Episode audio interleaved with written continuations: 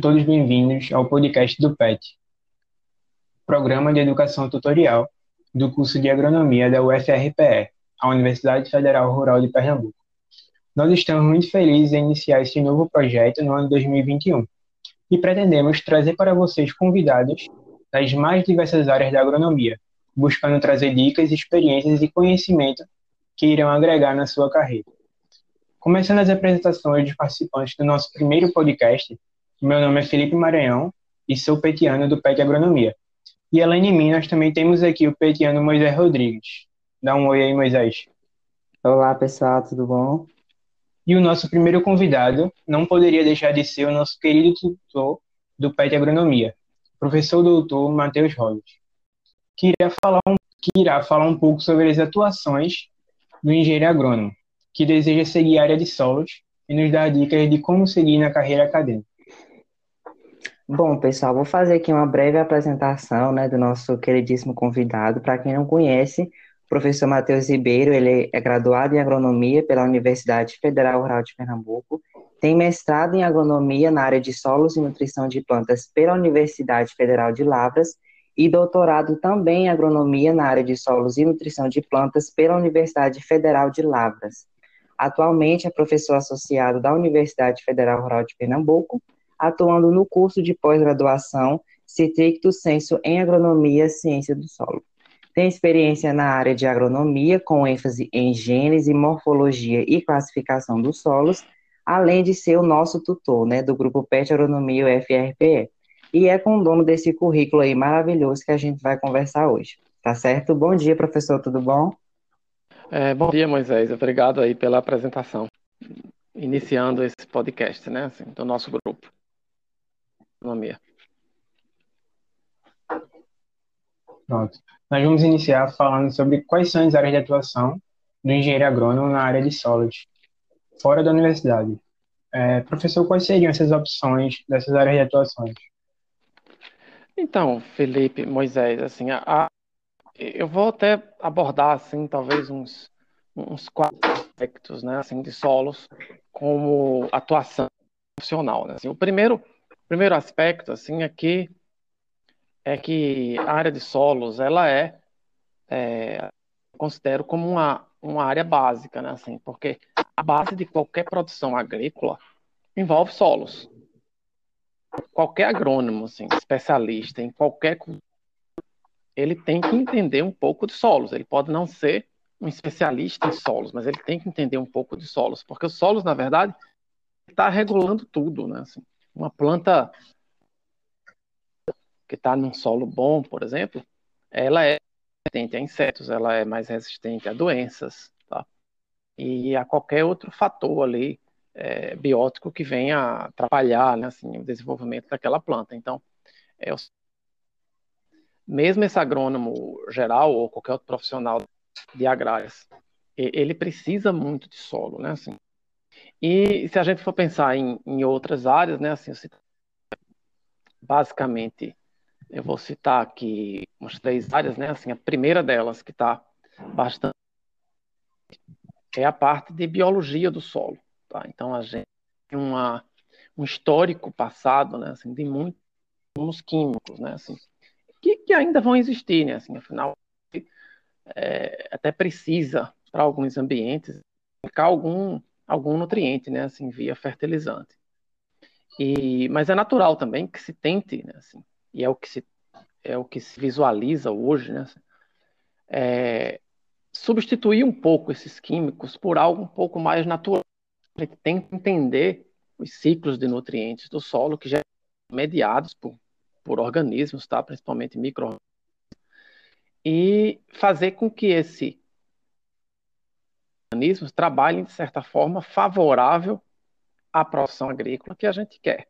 Então, tem crescido muito o número de, de inoculantes, né? Assim, a gente já tem um inoculante bastante famoso é, para soja, né? Assim, todo mundo conhece aí o, o risóbio, né? Assim, que se a raiz de leguminosas e tal. Então, a gente tem o brad risóbio para soja. Cada espécie de leguminosa tem a sua especificidade não é apenas o Risóbio, mas tem muitos outros que estão se trabalhando e se criando inoculantes ou mesmo enzimas que se aplicam nos solos e que fazem a saúde do solo, digamos assim, melhor.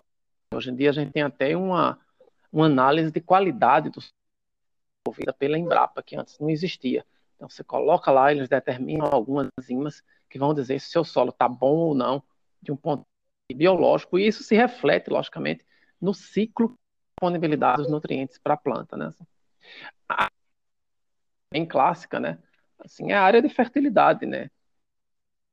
Química do solo de uma maneira geral, né? Então, é um que sabe é, fazer um balanço de nutrientes, é, adubação, tá?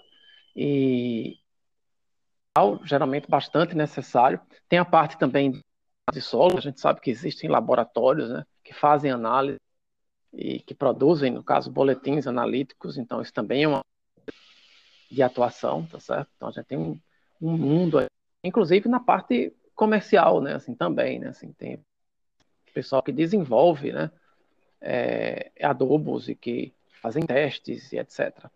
E a terceira área seria a geologia, né, que é a parte mais ligada ao levantamento do solo, a classificação de solos, que tem tido um crescimento recente, assim, relativamente grande, até porque existe no Brasil a grande expectativa, que foi lançado esse ano, né, de a gente ter um programa nacional de solos, um, que chamam de pronto. Esse programa nacional de solos implica em um voltar a, a, a tentar conhecer o seu país como todo, o governo não tem esse controle.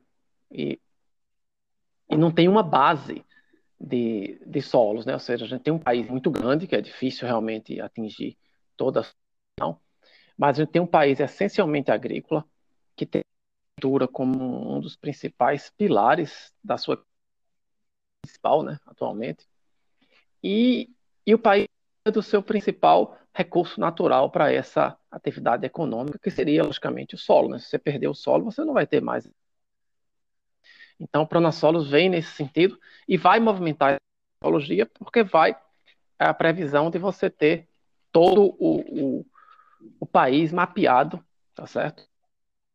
Mil que a gente não tem hoje, todo o país, né? talvez em escala um pouco menores, né? Assim, menos. E nesse contexto também, muitas empresas, né? Assim, sido é, muito recorrente, empresas que querem conhecer melhor os seus solos exatamente para manejar melhor exatamente aquilo que eu falei no começo, né? assim, a base da produção agrícola. Então, você investe em variedade, você investe em nutrição, mas se o solo não tiver saúde, tiver algum impedimento que a pessoa não saiba, tiver algum problema hídrico, você não tem como resolver, tá? Você pode ter a maior nutrição do mundo e a planta não vai produzir, às vezes, por conta de um problema físico que você tem ali, seja de de excesso ou de impedimento mecânico, tá? ou até mesmo de, de, problemas químicos em camadas subsuperficiais que normalmente não são atingidas pela amostragem superficial, que é mais clássica, né, que é o que se faz normalmente. Então esse é basicamente, eu diria, o, o cenário assim para quem está trabalhando. Claro que solos tem outras áreas, né? Assim, tem a área de manejo, tem tudo. Mas eu citei assim por alto três áreas de importantes assim, que eu achei. É. Ótimo, professor. É, e quais seriam essas áreas para quem quer seguir é, de forma mais específica a área dentro da universidade? Então, para quem quer, quer, seguir assim a área de solos, né, assim, é, o pessoal assim tem uma vocação, né? Como eu disse, assim, o, o agrônomo que vai trabalhar numa fazenda, ele tem que entender basicamente de tudo. É, agora, solos é uma base, né? Assim, se tiver é, uma base boa no manejo da cultura, uma base boa em solos, você possivelmente vai ter. Tá? é, na área de solos especificamente, né, assim, é, essas três áreas que eu citei, a pessoa tem que procurar ou, ou fazer uma especialização no mestrado ou você tentar assim, cedo, né? Assim entendeu? Aí, às vezes é muito de, de oportunidade, né? Assim, mas também, como eu estou dizendo, de, de, vocação. Você tentar é, em empresa dessa, né? Assim, tem várias empresas, por exemplo, que mexem com, com fertilidade, com outros tipos de insumos. e fazer a sua, a sua carreira, né? Assim, como eu disse, ela era muito relativa, eu sempre falo isso, com a contribuição que você é capaz de dar para aquela. Se você é uma pessoa que dá uma contribuição boa, você é valorizado no mercado, entendeu? Então, é outra coisa também que é muito importante assim os alunos saberem, né? Assim que o, o conhecimento intelectual é que gera esse valor, tá? Esse valor, porque se eu for carregar adubo para lá e para qualquer um faz, não precisa ser agrônomo, tá? Então eu preciso ter um valor a mais, eu preciso ter um conhecimento a mais capaz de problema. É igual um médico, né? Você chega doente no médico, você quer que ele diga o que é que você tem e que passe o remédio. A gente sabe que tem médicos que erram, né? Assim, ou seu problema, tem médicos que, que resolvem, né? Assim, certo? Então é, mesmo, é a mesma coisa. Então, quando você consegue essa valorização, que, que na verdade é um nicho. É, você pode dizer, vai, vai fazer mestrado, doutorado tal. Se não tiver experiência prática, também não alavanca, entendeu? O ideal era duas coisas, né? Assim, você ter embasamento teórico e ter é, uma experiência prática, né? Aí você geraria um profissional assim, top, né? Assim, um profissional que é capaz de, de pegar uma solo, de fazer uma boa recomendação, de uma, uma contribuição onde quer que ele esteja, né? Ser um profissional bastante valorizado. Ou menos isso. Perfeito, professor. A gente sabe que muitas pessoas ali dentro da universidade, durante a graduação, elas já entram com o pensamento de seguir carreira acadêmica, né? E aí, se tratando um, um pouco da experiência que o senhor teve, quais foram, assim, as maiores dificuldades que o senhor encontrou é, nesse aspecto? Então, assim, quando a pessoa parte para fazer uma espécie... Vou fazer um comentário aqui, mas não é, assim, apenas em tom, né, assim, porque a, a as pós-graduações, de uma maneira geral, elas têm um sistema de avaliação, assim, um sistema até que é modelo, é, é muito certo. Claro, como qualquer sistema de avaliação, ele pode ter falhas.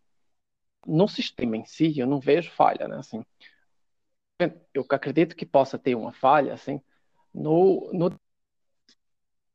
Então, por exemplo, é fantástico conhecimento que você acumula fazendo mestrado e doutorado. Tá?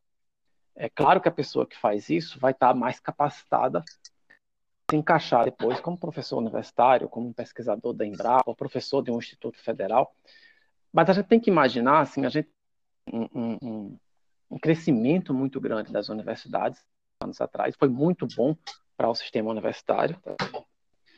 É, mas esse crescimento já ocorreu. Quando esse crescimento já ocorreu, vejam bem, é, quando eu me formei, eu vou até voltar bastante quando eu me formei, o sistema estava estagnado.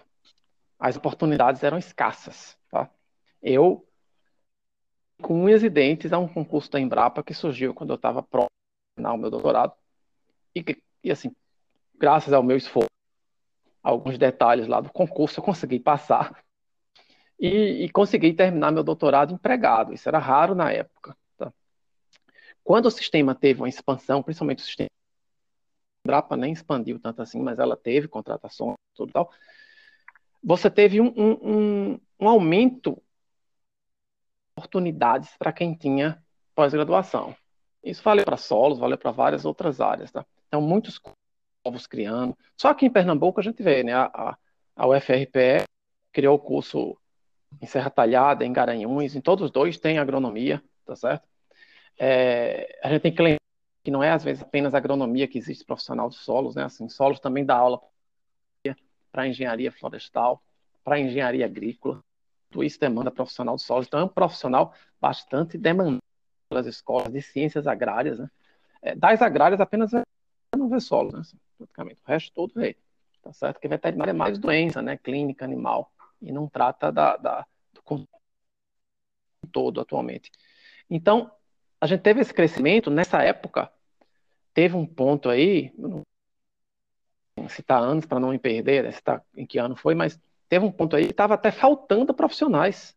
Ou seja, tinha um concurso e não tinha pessoal para fazer com doutorado já concluído. Então vejam que coisa maravilhosa, né? Assim, parece uma realidade muito longe, né? Só que a coisa parou, né? Assim, houve a expansão, expandiu mais, o país, pelo menos é o que dizem, entrar no contexto político, tem um problema é, fiscal de, de, receita e despesa, é, então tem dificuldade de manter a sua estrutura. Então a, a perspectiva hoje parece ser de não ter mais expansão, né? Assim, eu, infelizmente eu vejo como o melhor cenário nosso a estrutura que existe hoje, ou seja, não fechar nada, manter tudo do jeito que está. E o que é que a gente tem hoje? Universidades, institutos federais, a própria Embrapa também, todos com seus profissionais. Então, pode um, um, pequeno déficit aí de gente na Embrapa, por exemplo? É possível que sim, é possível que a gente tenha em breve, talvez, um, um grande Embrapa quando a coisa melhorar um pouco, tá? Mas é, não vai ser nada para esgotar todo o pessoal que está no, no mercado. O que é que eu quero dizer com isso? Né, assim, assim, eu acho que é muito dos alunos, né, assim, ficarem atentos a isso, que um pequeno do contingente que faz pós-graduação vai ser absorvido pelo sistema público. Eu não, assim, é difícil assim, estabelecer uma porcentagem, mas talvez não chegue a 10%. Então, esse contingente que vai ser absorvido é pequeno. Assim, você vai estar tá lá concorrendo, vai estar tá lá com mas veja que, que vai ser uma disputa acirrada. Né, assim. Então, alguns podem não conseguir ser aprovados nos concursos e não conseguir colocação. Então, qual a outra opção que você tem? Ir para a iniciativa privada ou ser autônomo, né? A gente às vezes esquece no Brasil assim que, que um profissional de agronomia ou de ciências agrárias, ou um especialista em solos, que seja, que, é o que a gente está comentando aqui, ele pode ser independente. Ele ser um, eu conheci vários consultores, é, onde eu estudei lá em Minas, assim, lá é mais movimentado o mercado de consultores do que aqui em Recife. Então você tinha consultor e o pessoal chamava para ele lá recomendar a adubação, para ele recomendar um manejo, é, e ele vivia disso. Ele não tinha emprego, ele tinha uma firma, uma pessoa jurídica que prestava consultoria. E, e a tá aí com uma bagagem de conhecimento muito grande. E se ela tem alguma vivência, um bom consultor também. Então, a gente tem que ter essas alternativas, porque, como eu estou dizendo, por mais que a gente que eu como professor adoraria ver todo mundo empregado no setor público, isso não vai ocorrer, tá? Isso não vai ocorrer. E essas pessoas que elas têm também que ter uma alternativa. Então, alternativa. Então, o aluno em si tem que estar atento a isso na formação. Tá? E aí vem a deficiência assim, dos cursos de graduação, que eles deveriam avançar um pouco em relação com, com as empresas, né? assim, com o mercado. Né? Então, o, o, acadêmico é importante, fazer um, um, um projeto de dissertação ou de crédito que vai fazer uma pesquisa maravilhosa, é importantíssima, inclusive para a avaliação dos cursos mas isso não vai garantir o seu emprego. Garantir o seu emprego. Vai ajudar no currículo e tudo, mas não vai. Então, o estudante tem que estar com um pouco de foco também na formação. Então, além daquele específico que você está fazendo, que está fazendo, você tem que fazer para melhorar seu currículo e para nessas vagas que eu estou dizendo que elas vão surgir, claro que vão surgir sempre, você também tem que estar com o outro olho na sua própria formação. Então, é, eu vou dar exemplos, por exemplo, é, que não estão diretamente ligados à sua, é, ao seu trabalho, entendeu? Então, você é, capacitar em algo assim, para estar, tá, é, depois, eventualmente, se colocando no mercado, ou até se capacitando para fazer um concurso naquela área ali, que não é exatamente a sua, mas pode ocorrer. Você não tem bola de cristal para para fazer uma posição, por exemplo, na área de fertilidade e dizer só vou trabalhar com fertilidade na minha vida. Pronto, se você for muito bom em tá no concurso, parabéns. Mas pode acontecer de você não conseguir. E aí aparece uma vaguinha lá que mistura fertilidade com microbiologia do solo. Aí vai que você não fez disciplina. Como é que você encara? Mas se você fez, você encara, você é capacitado para fazer. Então o estudante tem que ter essa essa noção de que ele pode ter é, desvios daquela área de concentração que ele está tocando a sua pós-graduação. É muito, eu acho isso muito do estudante do que isso em si, porque o curso ele é avaliado. Do curso ele dá oportunidades, tá certo? E a oportunidade ela vai ser dada ali com as disciplinas, com o trabalho que vai desenvolver e pronto. E a, na verdade a vida é sua, entendeu? Então, claro que existe uma deficiência, um pouco mais de contato com empresas e tal, para permitir intercâmbio, né? Assim, mas é preciso que o aluno também tenha um. Né, assim, e é preciso também, eu às vezes acho que no Brasil assim, se, se cria, às vezes, um certo abismo né? entre, entre a empresa, a iniciativa privada e a universidade. Esse abismo não devia existir. Isso também é da parte das empresas que olham para a universidade. Aquilo não, não serve para mim. Isso é uma realidade, isso não é, isso não é, não é verdadeiro. Porque que eles usam são, são feitos nas universidades, são, são lá, entendeu? Na área de agrárias, de solos, principalmente também, né? A gente tem a Embrapa que dá muita força nisso. Então, a Embrapa é uma empresa de pesquisa que age somente na nossa área, né? Solos ou agronomia como um todo. Mas muitas das pesquisas básicas necessárias para se fazer as tecnologias que a Embrapa lança são feitas com universidades ou em parcerias com as universidades. Tá? Então, a universidade não está de...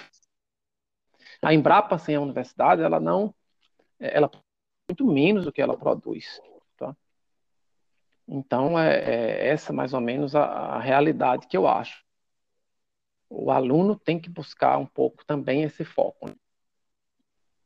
Tem essa deficiência. A empresa também, às vezes, olha com um olhar diferente, então, porque a empresa deveria ver uma pessoa saindo da pós-graduação como um cara bem formado.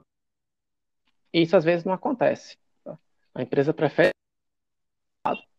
que não tem pós-graduação porque ela quer moldar e não pegar um lá na frente que não tem experiência para um arcabouço assim, teórico e de conhecimento. Bom, então isso teria que mudar. Excelente a sua colocação, professor, e eu também acho isso. Eu acredito que nós, alunos, nós temos que buscar ser um pouco mais proativos, né? Tanto no nosso estudo, como também nos nossos estágios, é, no, nas nossas participações em geral na universidade.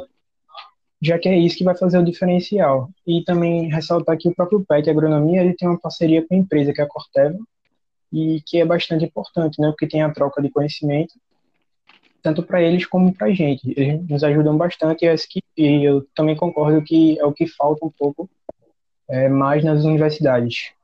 É, eu gostaria de fazer mais uma pergunta. É, qual a dica que o senhor tem é, para, para aqueles que querem seguir a, a carreira acadêmica?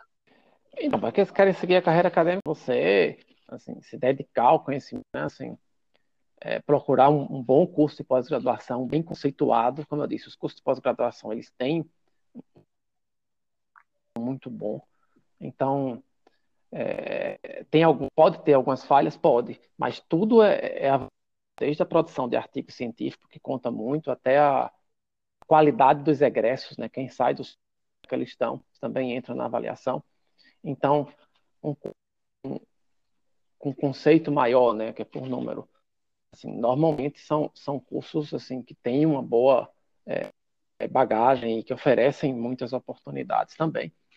Buscar o, o, curso mais bem avaliado que você possa ter acesso, né, assim, ou que consiga é, entrar, tá? E, e, se dedicar a isso, né, assim. Quem, quem, quem quer um pouco mais eclético, né, assim, tem que se dedicar a mas com o olho na outra parte, né? Assim, então você tem que procurar fazer uma, uma boa dissertação, no caso do mestrado, fazer também, assim, tá bem é, é, é, capacitado dentro daquele assunto que você trabalha, que afinal aquele assunto vai ser o seu cartão postal, principalmente para a vida acadêmica.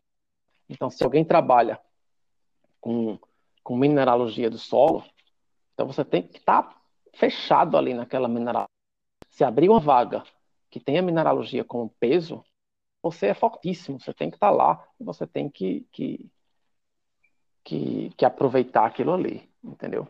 Mas pode, eventualmente, você não conseguir exatamente isso, então você vai coisa correlata, vai pegar uma vaga de levantamento de solos, né, que tem alguma coisa a ver com, com a mineralogia, né, com a genética dos solos, com a formação de solos, tal.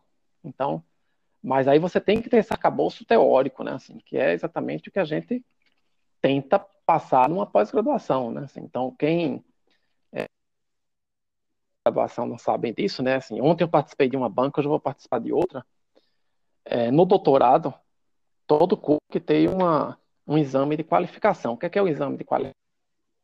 Nosso curso de pós-graduação em ciência do solo é, é um exame que a gente testa o conhecimento do aluno para saber se ele tem condições de ser doutor em solos pode assustar um pouco vocês aí, né? Assim, mas ele passa com três avaliadores, então eu e mais dois, sobre solos, tudo de solos, tudo, desde microbiologia até a parte de gênese e classificação, passando por fertilizantes, geração de carga na superfície do solo, tudo isso acontece no exame, tá?